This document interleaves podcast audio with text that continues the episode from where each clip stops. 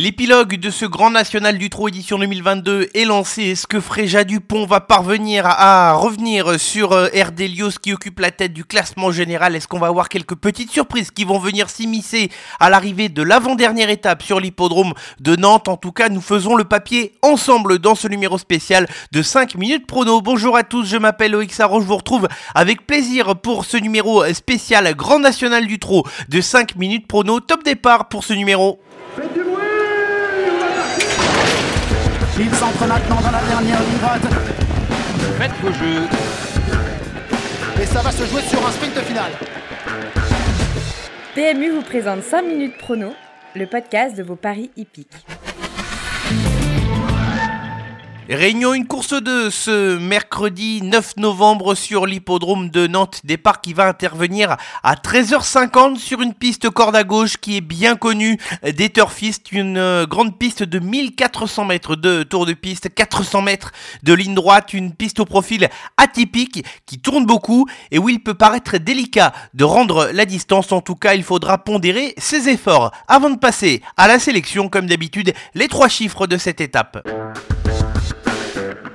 Et on commence avec le chiffre 4, il correspond au nombre de victoires de Jean-Michel Bazir comme entraîneur à l'occasion des cinq dernières éditions de cette étape sur l'hippodrome de Nantes. Il est redoutable et il faudra se méfier de faire play d'Urzi au départ de cette course. Le deuxième chiffre, c'est 52, il correspond au pourcentage de réussite dans les trois premiers d'Éric Raffin depuis le début de l'année sur cet hippodrome de Nantes. Il fait partie des hippodromes où il est le plus souvent en réussite et enfin on va terminer avec le chiffre 75. Il correspond au pourcentage de réussite d'écho de Champ-Lucie sur l'hippodrome de Nantes en 4 courses sur la piste du Petit Port. Le cheval s'est apposé à une reprise et a terminé deux fois sur le podium. Voilà pour les trois chiffres de cette étape. Place désormais au prono.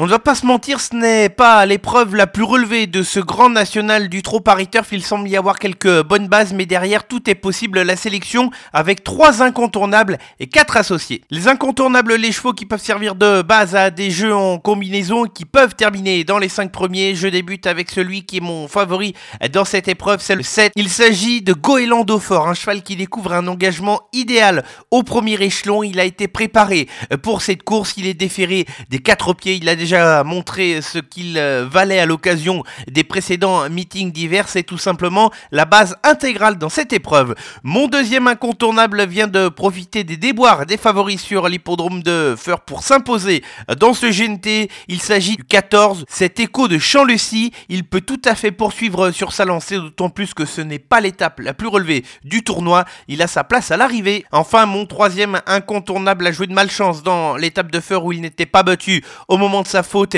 Il s'agit du 13, c'est Fair Play Il est à reprendre en confiance, d'autant plus qu'il a disputé des étapes plus relevées que celle-ci lui aussi. Il faut le retenir. Quatre associés dans l'ordre de mes préférences et on débute avec le 12. Il s'agit de Fréja Dupont. Elle va tenter de glaner de précieux points dans la quête du classement général. Sa marge n'est pas forcément énorme, mais elle a le mérite d'être courageuse et de faire toutes ces courses. Il faut lui faire confiance. Poursuivons avec l'As. C'est Fabulous Dream, un cheval que l'on connaît désormais. Un cheval qui doit rester calme est posé dans sa tête si tel est le cas. Il fait partie de la longue liste de prétendants pour les places, liste dans laquelle il faut inclure le 8. C'est Erdelios, la leader de ce grand national du trot qui a très clairement un quoi jouer dans cette étape. L'opposition qui n'est pas si relevée que cela et malgré le fait qu'elle rende 25 mètres dans cette course, elle peut parfaitement s'immiscer dans les 5 premiers et je vais terminer ma sélection avec le 6. C'est Eliska Berry, une jument courageuse qui donne tout à chacune de ses sorties, qui n'a peut-être pas une grande marge dans un lot comme celui-ci, mais qui va une nouvelle fois essayer de donner son cœur sur la piste pour terminer à la quatrième ou cinquième place.